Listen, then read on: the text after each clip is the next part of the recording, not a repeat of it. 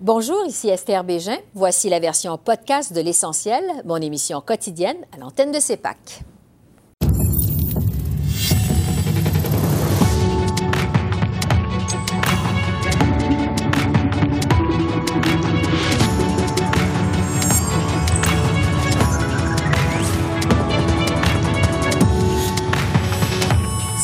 Moins de 24 heures après avoir survécu à un vote de confiance, le gouvernement Trudeau face à une nouvelle motion conservatrice. Le débat entourant la suspension d'une professeure par l'Université d'Ottawa a des échos jusqu'aux communes. La liberté académique justifie-t-elle l'utilisation du mot en haine dans une salle de classe? Pierre Mibel répond à nos questions et l'analyse de notre panel de journalistes. Dernier droit de la campagne présidentielle aux États-Unis. On rejoint à Washington le professeur Garrett Martin de l'American University. Bonsoir, Mesdames, Messieurs. Une journée à peine après avoir survécu à un vote de confiance sur une motion conservatrice, le gouvernement minoritaire de Justin Trudeau est appelé à débattre d'une autre motion conservatrice. L'opposition officielle revient en effet à la charge avec une autre motion, cette fois qui appelle le Comité de la santé des communes à mener une enquête approfondie sur la gestion de la pandémie par le gouvernement Trudeau. Voici les explications du chef Erin O'Toole. Les citoyens doivent avoir confiance que le gouvernement va être prêt pour affronter les effets à long terme de la pandémie. Ils veulent plus de transparence et c'est ce que cette motion promet de faire.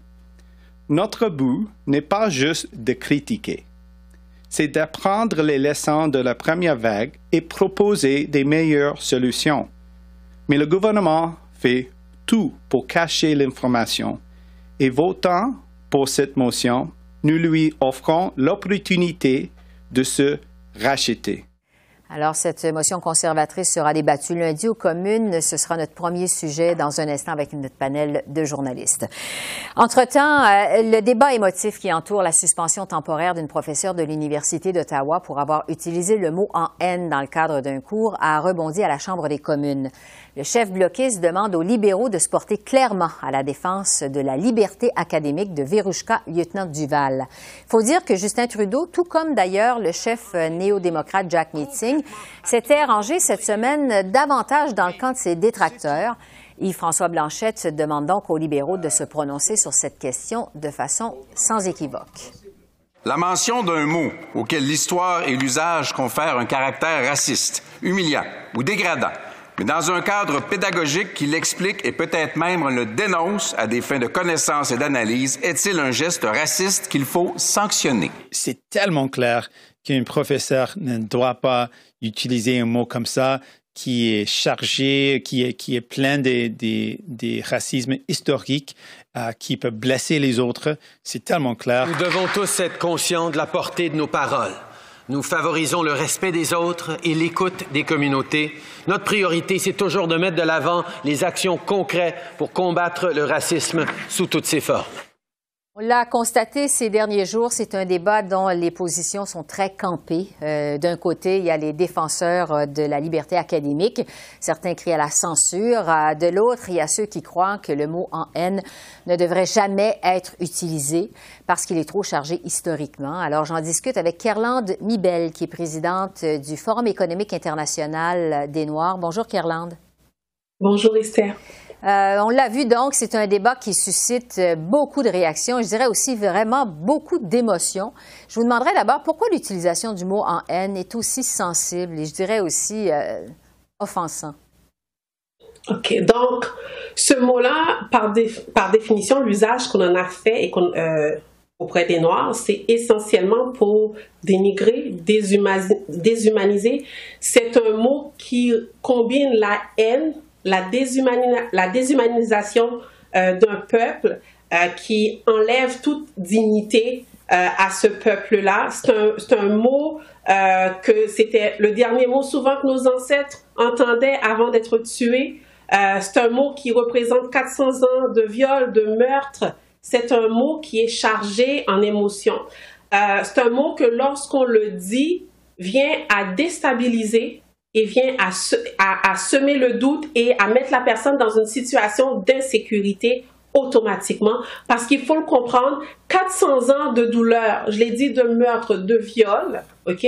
Vous me direz qu'on ne le vit pas aujourd'hui, mais on vit le racisme systémique. Ces, effets continuent. Il n'y a pas encore de guérison par rapport à cette situation-là. Donc, euh, c'est une douleur qui est vraie, c'est une douleur qui est réelle. Moi, je, je m'étonne qu'on doit encore expliquer cette douleur-là que ce mot ramène. Mais euh, on a beaucoup euh, défendu la liberté euh, académique, la liberté des enseignants.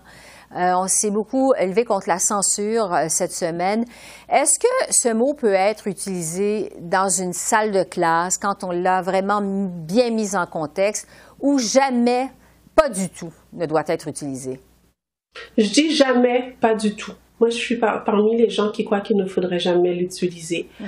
Euh, le lieu, c'est un lieu d'enseignement, c'est un lieu, euh, l'université ou le collège, l'école, qu'importe, c'est un lieu d'enseignement, c'est un lieu euh, dans lequel on doit se sentir en, sécurité. Euh, je parle pas de, ne pas avoir de, de, de réflexion philosophique, c'est pas ça, on n'est pas à ce niveau-là. On est, euh, et aucune des personnes qui demandent de ne pas l'utiliser dit non, ne, ne parlons pas de ces réalités-là. Au contraire, on aimerait qu'on les aborde. Par contre, l'usage de ce mot est blessant. Je vais vous donner un exemple qui est quand même très gros. Dans le passé, une des choses que faisaient les étudiants en médecine, surtout aux États-Unis, euh, c'est un exemple parmi tant d'autres, euh, on prenait la femme noire, on l'amenait, puis on la déshabillait, puis on montrait son anatomie. OK? Euh, c'est déshumanisant comme geste, mhm. mais personne aujourd'hui ferait quelque chose comme ça parce qu'on a progressé en tant que société. Et moi, je crois profondément que le Québec, que le Canada, que nous sommes une société réellement ouverte et qu'on peut comprendre la douleur l'un et de l'autre. Est-ce qu'on doit euh, en comprendre que vous êtes d'accord avec la réaction de l'Université d'Ottawa qui a euh, d'abord suspendu temporairement sa professeure? Je crois que j'aime beaucoup le message de l'Université d'Ottawa, qui, euh, sa volonté, l'intention est de dire nous condamnons tout geste, tout propos raciste et on veut créer un espace sécuritaire pour les étudiants et pour nos professeurs et nos employés. Ça, je trouve que c'est un excellent message à émuler. Euh, par contre, je ne suis pas certaine que j'aurais que j'aurais fait le choix de renvoyer le professeur, ne serait-ce que pour éviter une situation antagonisante, exactement celle qu'on est en train de vivre actuellement. Elle a été suspendue de façon temporaire et non pas renvoyée définitivement de l'université. Il faut quand même le préciser.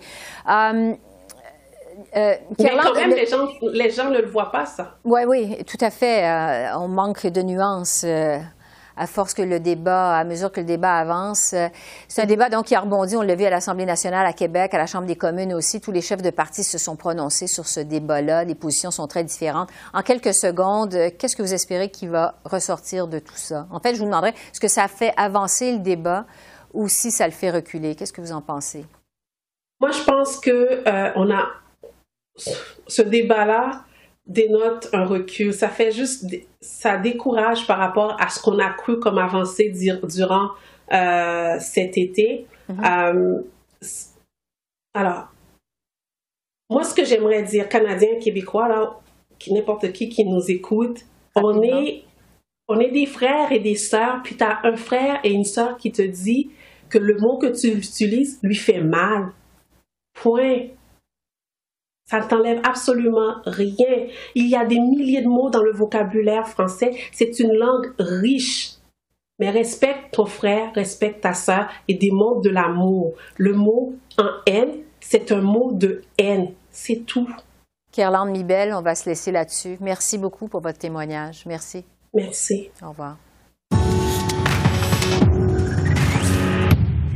Donc, c'est une autre semaine mouvementée à Ottawa. C'est euh, maintenant le moment d'analyser les euh, derniers événements avec notre panel de journalistes, Joël Denis Bellavance, Altia Raj et Konrad Yakobouski. Bonjour à vous trois. Bonjour. Bonjour. On va commencer avec euh, la nouvelle motion des conservateurs pour faire la lumière, cette fois, sur la gestion de la pandémie par le gouvernement Trudeau. Joël Denis, bon, je pense que tout le monde se pose la même question. Est-ce que les Canadiens doivent s'attendre à une nouvelle menace d'élection avant Noël, en pleine pandémie, des élections anticipées encore une fois?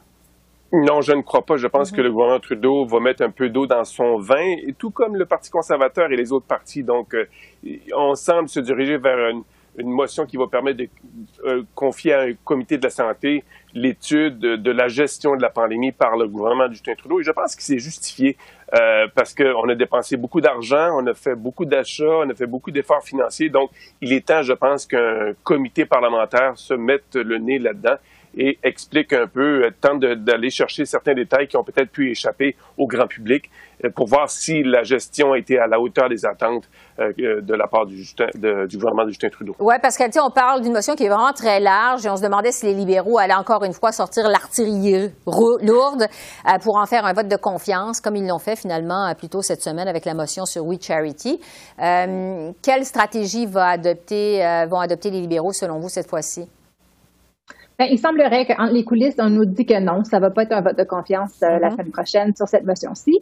Euh, en fait, la motion ressemble beaucoup à, la suggestion que Pablo Rodriguez, le leader en chambre du Parti libéral, avait faite, qui disait, OK, on va établir un, autre comité qui va pouvoir regarder toutes les dépenses qu'on a faites. Bon, cette fois-ci, c'est au comité de la santé, un comité qui est présidé par un libéral. Euh, oui, la motion, elle est exhaustive, mais euh, c'est quand même des, assez bonnes questions. Puis je pense que le public euh, aurait de la misère à comprendre pourquoi on nous replonge dans des élections un an plus tard parce que les conservateurs, le NPD puis le Bloc, ils aimeraient avoir des questions sur les vaccins puis les tests rapides.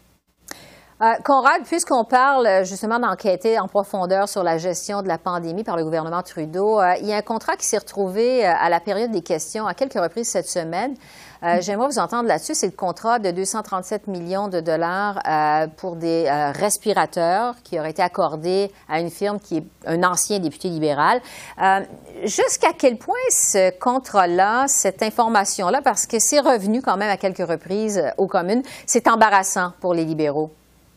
Mais c'est certain que c'est gênant, euh, les, euh, les, circonstances dans lesquelles et l'empressement avec lequel ça a été accordé euh, sans appel d'offres et le fait que le prix du ferme qui est associé avec l'ancien député Frank Baylis vendait les ventilateurs à un prix beaucoup plus élevé que Medtronic. Donc, c'est sûr qu'il faut faire la lumière sur les circonstances dans lesquelles ça a été fait. Euh, euh, et euh, il faut que les libéraux euh, donnent leur juste sur les circonstances. on, on sait que on était en pleine période de panique. tout le monde essayait de, de, de, de s'assurer que les ressources seraient disponibles mm-hmm. au cas où. mais c'est certain qu'on n'a pas entendu dire le dernier mot sur euh, ce contrat-là. Donc, ça va rebondir encore aux communes euh, au cours des prochains jours, des ben, prochaines je crois Que oui, jusqu'à ce que les explications soient données. Mm-hmm. Euh, Joël Denis, est-ce que vous vouliez ajouter quelque chose là-dessus?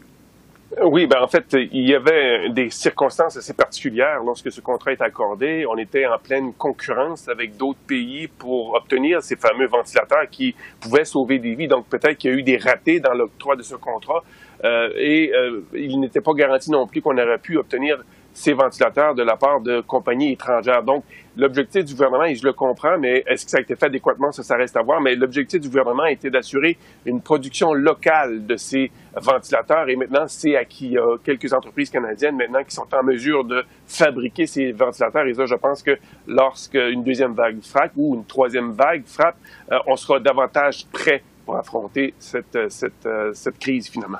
J'aimerais maintenant vous entendre sur euh, le débat qui a fait rage cette semaine à la suite de la suspension temporaire d'une professeure de l'Université d'Ottawa pour avoir utilisé le mot en haine dans un contexte de classe. Évidemment, c'est un débat qui a commencé par rebondir à l'Assemblée nationale à Québec. Ça a rebondi aux communes par la suite. Altia, le premier ministre Trudeau a semblé au départ se ranger du côté des détracteur de la professeure. Le chef des conservateurs, M. O'Toole, était nuancé. Euh, on a senti que les deux marchaient sur des œufs dans ce débat-là. Qu'est-ce que vous en pensez? Je pense que c'est très difficile dans ce débat d'ingérer un peu de nuance. Euh, puis je pense qu'il y a beaucoup de gens qui sont euh, très figés dans leur position mm-hmm. Et qu'ils euh, veulent pas, ils veulent même pas entendre qu'il y aurait peut-être du gris.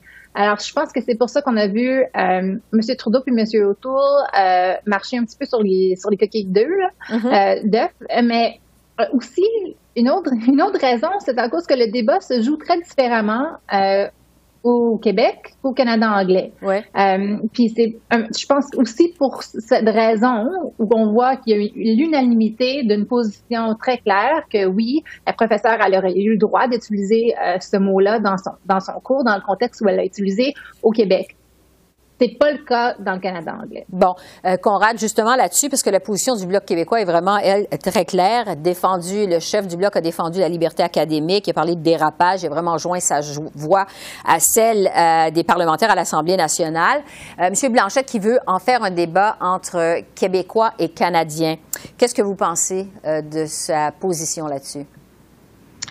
Mais je pense que c'est euh, c'est délicat, mm-hmm. c'est le moins qu'on puisse dire, et qu'il joue avec le feu en le faisant. Parce que ce débat-là, il n'est pas facile et il faut que ce débat soit, euh, cette question soit débattue dans le calme et c'est pas ce qu'on a actuellement. Cela dit, le, le, la division entre le Canada anglais et le Québec n'est pas aussi euh, patente que ça. Mm-hmm. euh, vous savez qu'il y a beaucoup de gens dans le Canada anglais qui défendent aussi la liberté académique et la mm. liberté d'expression dans ce cadre, et surtout que la professeure en question euh, n'a pas utilisé le mot euh, pour blesser qui que ce soit. C'était c'était le contraire. Elle, elle essayait de, de, montrer comment un mot peut être réapproprié par ceux qui euh, le trouvent insultant pour donner à ces gens, même ces gens, un, un, sens de pouvoir, justement, sur ceux qui essaient de les insulter. Donc, oui, mais est-ce que je peux dire quelque chose? Oui. Juste sur ce point-là je pense que la réponse du Canada anglais, là, surtout les gens de gauche, c'est que elle n'avait pas besoin d'utiliser ce mot-là pour faire son point. Mm -hmm. Je pense que, mais, mais la, la conversation est devenue beaucoup plus grande. Est-ce qu'on a le droit d'utiliser ce mot-là? C'est la question. Moi, si moi j'avais donné le cours, c'était moi qui donnais le cours, j'aurais pas utilisé ce mot-là. Je mhm. trouvais que c'était pas nécessaire, mais en tout cas, mais la liberté d'expression et la liberté d'aborder ces questions-là. Ces questions-là doivent être abordées et s'il y a un lieu où ça doit être abordé, ça doit être dans, à l'université. Les, les universités existent expressément pour cela, pour euh, développer un sens critique chez les jeunes, pour qu'ils deviennent, comme euh, Brigitte Macron l'a dit, une ancienne enseignante, on enseigne la liberté d'expression pour que ces jeunes-là deviennent libres. Elle avait dit dans dans le cadre d'un autre débat, évidemment, qui a lieu en France actuellement, mais euh, c'est le principe même de la liberté académique qui est en jeu. Et si on euh, permet à ce que des mots soient bannis, euh, où est-ce que ça s'arrête? Oui, Joël Denis, rapidement là-dessus, parce que je veux vous entendre sur autre chose. Euh, en fait, euh, c'est une position totalement à l'opposé de celle de Jack Meeting, qui, lui, a vraiment été clair cette semaine. Ce mot ne doit jamais être utilisé parce qu'il est trop chargé de façon historique, ni même dans un contexte académique. Oui, euh, donc la position de M. Singh est vraiment tranchée et on mhm. peut comprendre parce qu'il est issu d'une euh, communauté racisée et il a lui-même fait l'objet de moqueries, d'intimidation et de railleries et de propos blessants en raison de la couleur de sa peau. Donc, je peux comprendre tout à fait la position de ouais. M. Singh. Et euh, je trouve ça quand même assez intéressant parce qu'on parle de ce mot euh, qui commence par N, mais souvent ce sont des Blancs qui euh, tentent de justifier ou non l'utilisation de ce mot. Et moi, je m'en remets à des gens qui euh, vivent tous les jours le, le, le racisme systémique ou d'autres cas de racisme et leurs propos et quand même rejoignent beaucoup euh, ce que dit M. Singh. Donc, il est vrai, par contre, que la liberté académique est importante, il faut la défendre. Et par contre, ce mot est chargé d'émotions. Et pour plusieurs, euh, le débat a vraiment dérapé. Là. On a perdu le, l'essence même de, de l'importance de ce débat. Il nous reste une minute trente, donc chacun 30 secondes. Euh, je vais vous parler de politique américaine. On va déroger un peu de nos habitudes parce que c'est le dernier débat présidentiel ce soir entre Trump et Biden. Euh, évidemment, nous, on regarde ça avec nos yeux de Canadiens. J'aimerais vous entendre là-dessus. Est-ce qu'on a beaucoup dit euh, que c'est ce soir que ça passe ou ça casse pour Donald Trump qui tire dans les sondages? Altia, qu'est-ce que vous en pensez? Euh, je suis pas certaine. Je pense que si on regarde les sondages, euh, M. Biden aurait une victoire euh, très claire. Je pense qu'il y a beaucoup de gens qui sont, euh, ils ont un peu peur de se prononcer parce que ce qui s'est passé il y a quatre ans, puis qui veulent pas faire cette prononciation-là. Mais ça serait, euh, ça serait surprenant. Euh, c'est comme 20 de chance que M. Trump devienne le, premier, le président encore euh, au mois de janvier, à la fin du mois de janvier l'année prochaine. Oui. Euh, Conrad, évidemment, le Canada a essuyé quatre ans de Cuba. De l'administration Trump. Jusqu'à quel point le gouvernement... Ben, je vais poser la question à Joël Denis. Jusqu'à quel point le gouvernement Trudeau suit ça de près? J'ai une dernière question pour Conrad. Joël Denis.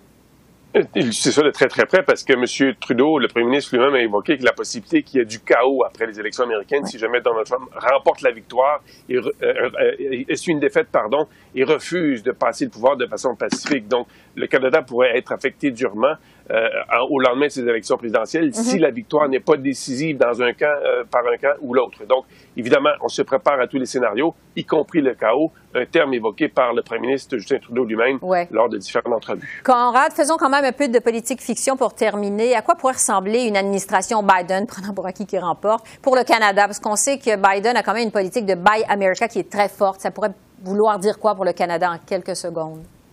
Oui, mais la première décision, ça dépend de si euh, les démocrates gagnent euh, le Sénat, ce qui semble très possible. Si les démocrates gagnent le Sénat, euh, là, on pourrait voir euh, avec la Chambre des représentants et le Sénat euh, une poussée très protectionniste euh, et un Buy America qui soit plus qui soit plus musclé et plus problématique pour le Canada. Mais l'autre chose, c'est M.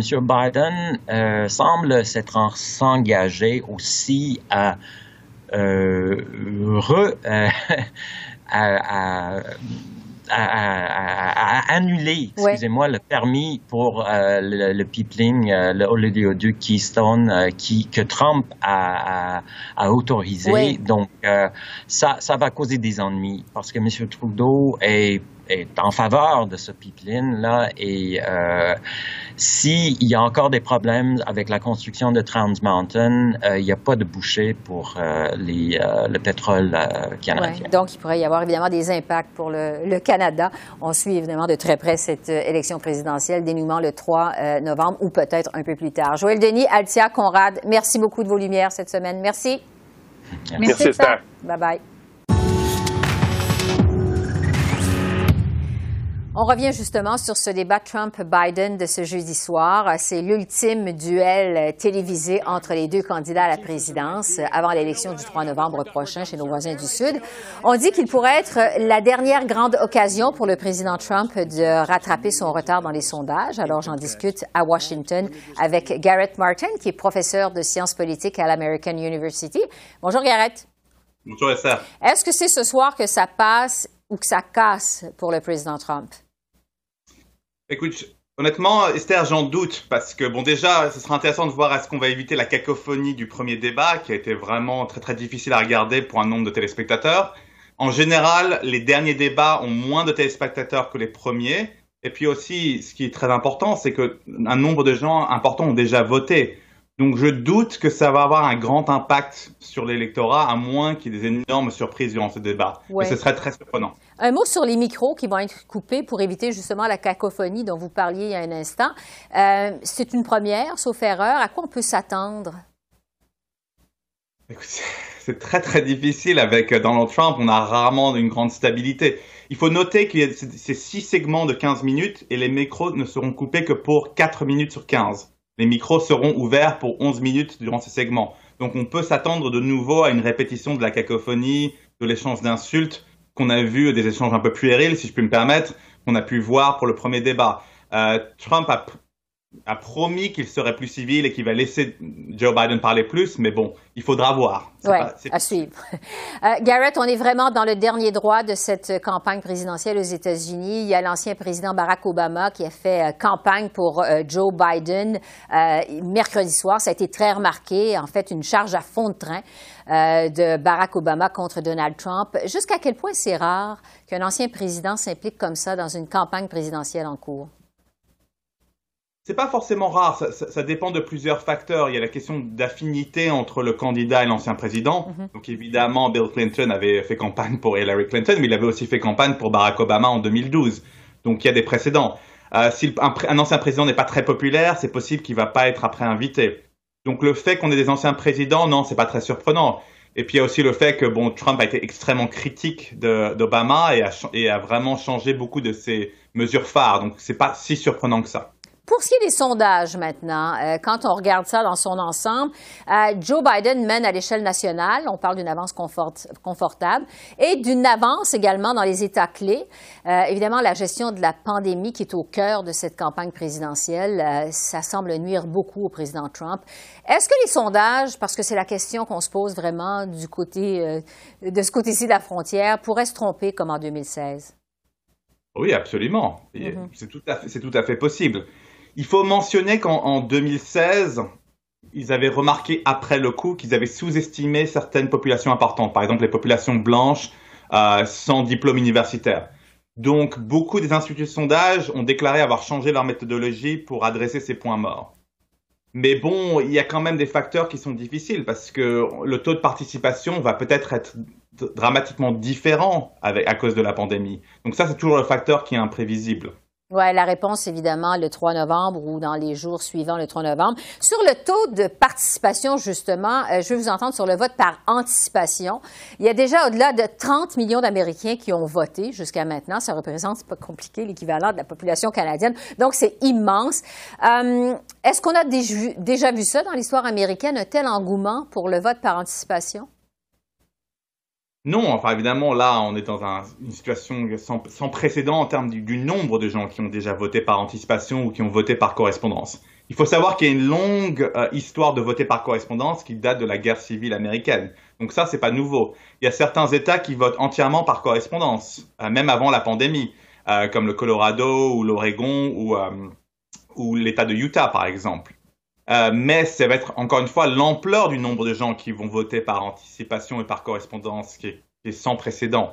il me semble, d'après les nombres que j'ai vus cette semaine, il y a plus de gens qui ont déjà voté par anticipation en Texas plus de 5 millions, il me semble, qui ont voté ou qui se sont exprimés pour Donald Trump en 2016. Donc à quel point cela, ça va changer le taux de participation et à quel point ça va affecter les élections, c'est dur encore à prévoir. Et le fait qu'on vote autant comme ça par anticipation, est-ce qu'on sait si ça avantage le président sortant ou euh, davantage euh, Joe Biden?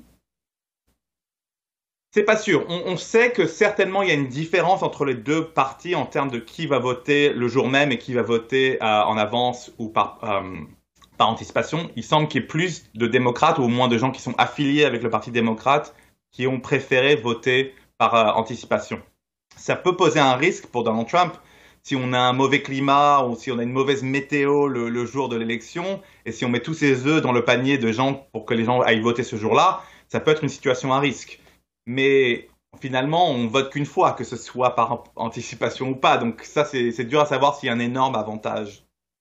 Il reste en quelques secondes, euh, un peu plus d'une semaine avant le vote du 3 novembre. Garrett, à quoi on peut s'attendre en quelques secondes pour les prochains jours? Comme de nombreux observateurs ou de nombreux Américains, je me prie pour qu'il n'y ait plus de surprises. 2020 a déjà été riche en surprises. Euh, je pense plus sérieusement, on peut certainement s'attendre à moins de civilité dans les derniers jours. Euh, je pense que ça va être encore plus agressif. Euh, beaucoup plus de communication, mais beaucoup plus de communication en fait pour mobiliser sa base et ses propres électeurs pour faire en sorte qu'ils sortent le jour même s'ils n'ont pas encore voté. C'est pas impossible qu'on ait une surprise de Donald Trump avec une annonce par rapport au, vaccin. Ça, c'est mm-hmm. pas impossible. Mais sinon, je pense qu'on va surtout s'attendre à plus de à plus de tensions et plus et, moins de civilité malheureusement. Alors c'est à suivre la réponse euh, le 3 novembre. Garrett Martin, professeur à l'American University. Merci beaucoup. Merci. Grand plaisir. Merci Esther. Au revoir. Alors voilà, c'est comme ça qu'on a vu l'essentiel de l'actualité de ce jeudi sur la colline parlementaire à Ottawa. Esther Bégin qui vous remercie d'être à l'antenne de CEPAC, la chaîne d'affaires publiques par câble. Je vous souhaite une excellente fin de soirée et à demain. Au revoir.